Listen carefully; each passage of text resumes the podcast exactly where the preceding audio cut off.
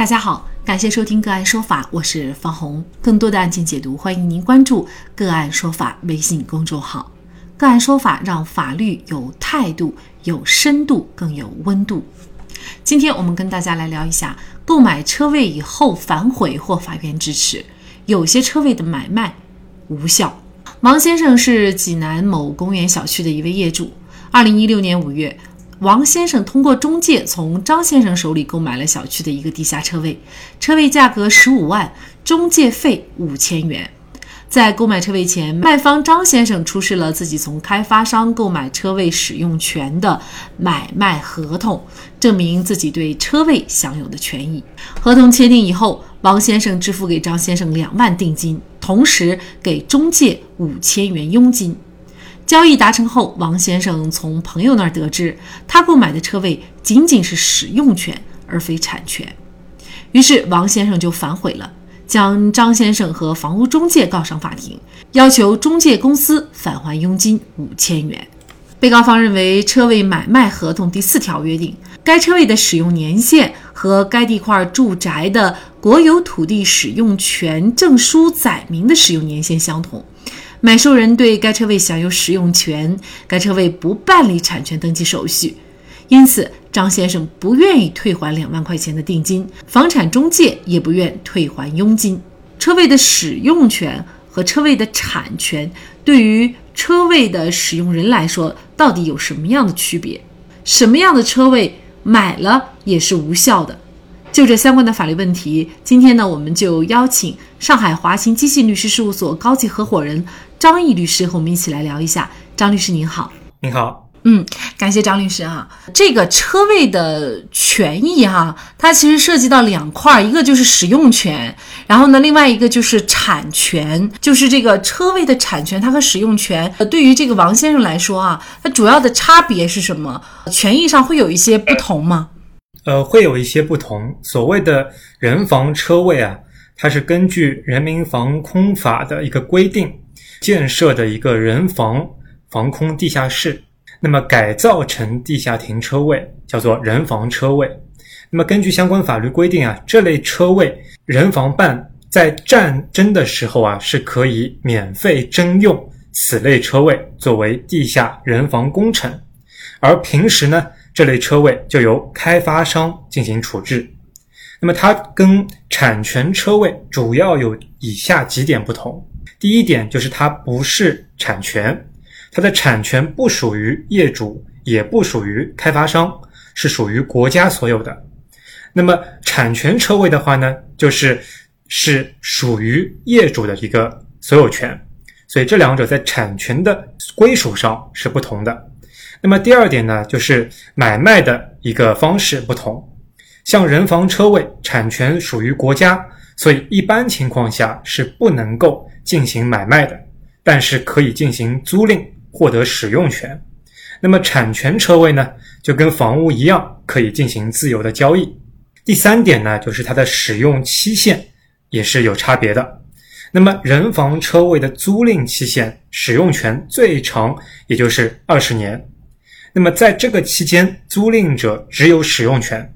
那么超过二十年，如果仍然需要继续去使用的话，那么就要重新去续租，但产权车位啊就有完整的产权，它跟我们房屋的和土地的这个使用权限是一致的，到期是可以自动去续期的。第四点啊，就是用途也是有差别的。人防车位的用途平时用于停放汽车，但是暂时人防办可以免费征用该类车位。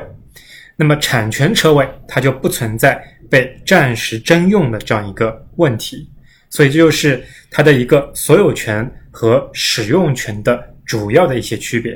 那可能对我们广大的这个车位的使用人来说啊，尤其是人防车位的使用人来说，可能如果是你没有到暂时的状态，仅仅就是用它来停车的话，其实影响也不是特别大，是吗？呃，可以这么说，就是在业主的一个平时的停车功能来说，如果不涉及到战时，那么不涉及到二十年以上的情况下，那么相对来说还是能够实现停车的用途的。当然了，很多人花个几十万买了个车位，也不希望就是他只使用这个二十年之内哈，谁都希望呢，他永远就属于自己哈。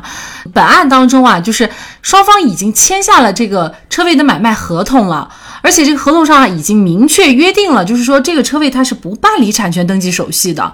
那张先生事实上他也认可了，那现在他又因此而反悔，在法律上可以吗？是这样的，因为这个案件里面呢，它的合同主要涉及到了是什么呢？是人防车位的买卖。那么根据相关的人民防空法，那么人防车位是不能够进行买卖的。因此啊，张先生跟王先生签订的这份买卖合同属于无效合同，因为它违反了法律规定的强制性的规定。那么这种情况下，合同无效，不管合同里面约定了什么样的条款，都不会发生法律效力。所以张先生不管他反悔还是不反悔，这个合同都不可能具备法律上的效力。那么根据民法典的规定，合同如果无效的情况下，那么因该合同取得的财产，应当予以返还。所以张先生就有义务将因合同收取的两万元定金返还给王先生。那这个案件呢，法院确实最终呢也是这么判的啊，就是认定这个合同买卖无效，定金两万块钱张先生要返还，同时呢，对于这个五千块钱的佣金，房产中介呢也要返还。而且呢，二审最终呢也是维持了原判哈。在现实生活当中啊，这种人防车位的买卖并不少见啊。那是不是意味着已经形成的、完成的这些交易，其实都是一些无效的交易？那么作为这个购买了人防车位的车主来说，他是不是又完全可以要回自己当时去付的这个购买车位的这个款项呢？呃，这个问题其实问的非常好，就是这涉及到这个人防车位的买卖到底是不是全部无效的问题。我们怎么一般区分自己买的是不是人防车位呢？一般来说，看车位是使用权权证还是产权证。但是由于各地对人防车位产权的立法是有所不同的，打个比方，上海。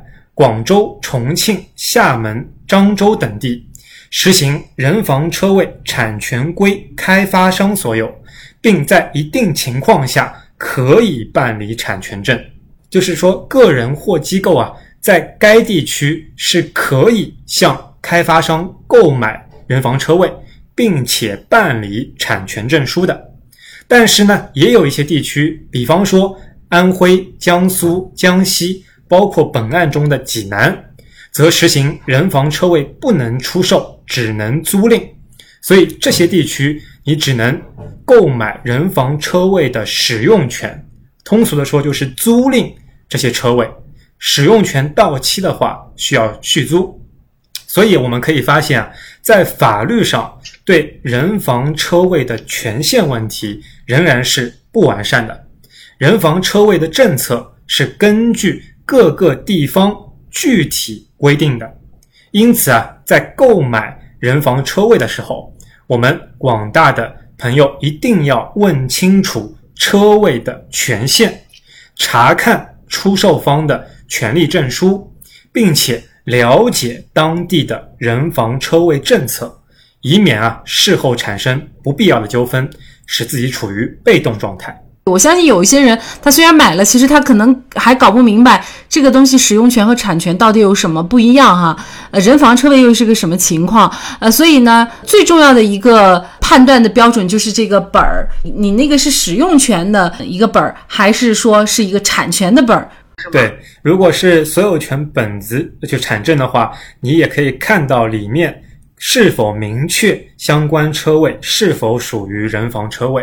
所以，只要让出售方提供相应的权利证书，不管是使用权证还是产权证，购买前看一看，那基本上您就能够判断这个车位到底是否是人防车位了。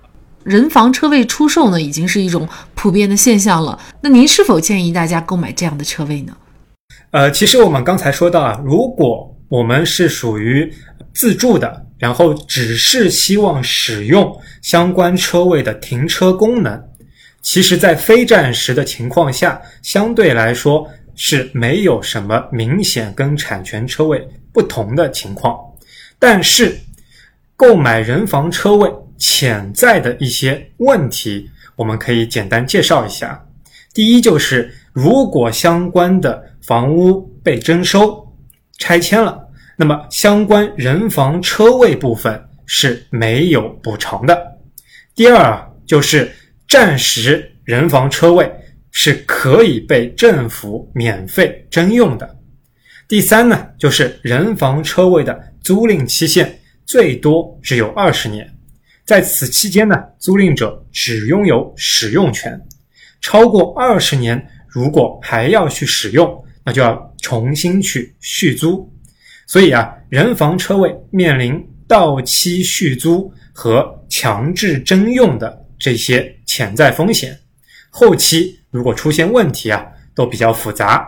所以，如果在乎前面说的这几个问题的业主啊，那么我们是不建议去购买人防车位的。但是对于自住只是想解决停车问题的业主，那么就没有此类的担心的必要。当然了，我想可能还有一种情况，就是大家根本不知道的，不知道的情况呢，他就以这跟产权车位同样的价格或者差不了多少的这个价格来买这样的车位，那这种他觉得现在吃亏了，可以反悔吗？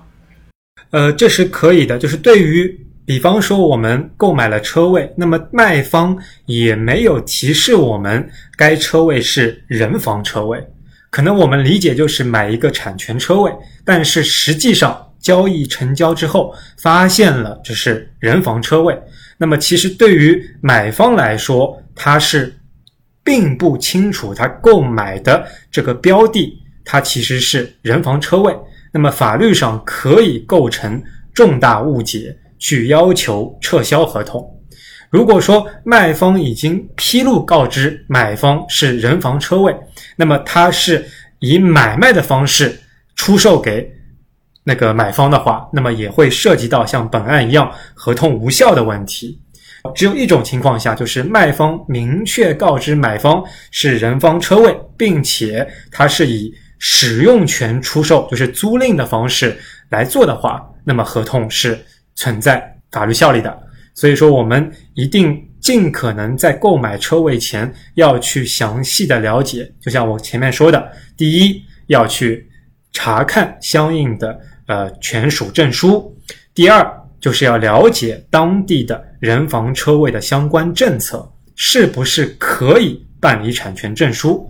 那么这两点，如果是能够明确的话，那么相对对买家来说，风险将会降低很多。